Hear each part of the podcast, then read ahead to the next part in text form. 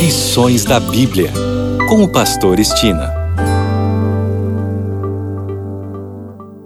Olá, este é o seu programa Lições da Bíblia.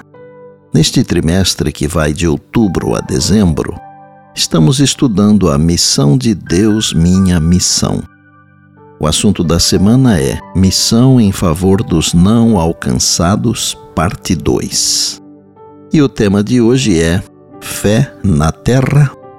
Jesus terminou a parábola do juiz iníquo que acabou atendendo a viúva pobre com uma pergunta. Contudo, quando vier o filho do homem, achará porventura fé na terra? Lucas 18, 8. Nessa história, vemos que Jesus está à procura de uma fé que resplandeça mesmo em meio às trevas. Há na Bíblia uma lista de pessoas cuja fé brilhou mesmo em cidades dominadas pelas trevas. Em Cafarnaum, Jesus destacou várias pessoas de fé.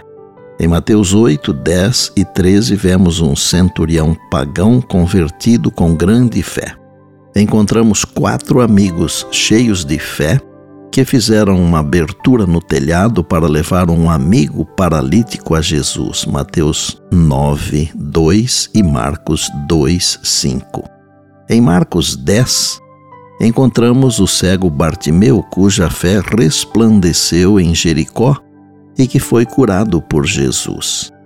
Era de se esperar que entre o povo de Deus houvesse grande fé no entanto, mesmo na cidade natal de Jesus, Nazaré, um fator limitante para o ministério de Cristo foi a pequena fé, ou mesmo a incredulidade absoluta. Entre seus discípulos, várias vezes Jesus declarou: Homens de pequena fé, conforme Mateus 6,30, Mateus 8,26, Mateus 14,31 e Mateus 16,8. E em Mateus 17, 17, Jesus exclamou: Ó oh, geração incrédula e perversa! Uma lição que podemos aplicar no presente é que a fé é encontrada em lugares inesperados, entre estrangeiros nas cidades, em pagãos e pessoas de diferentes religiões. Com humildade devemos ir às cidades como Jesus fez, procurando aqueles que, quando apresentados à verdade, responderão com uma fé salvífica em Jesus. Como os raios do sol penetram até os mais afastados recantos do globo, assim Deus determina que a luz do Evangelho se estenda a todos sobre a terra. E Deus nos conceda a graça de sermos seus fiéis embaixadores nestes últimos dias da história. E por bondade, lembre-se sempre das palavras de Jesus. Passará o céu e a terra, porém as minhas palavras não passarão.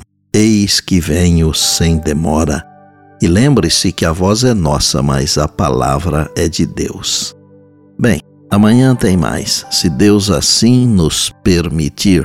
E disse Jesus: Examinais as Escrituras, porque julgais ter nelas a vida eterna e são elas mesmas que testificam de mim. João 5,39. Eu sou o Pastor Estina e este é o seu programa Lições da Bíblia, diariamente com você pela graça e misericórdia de Deus.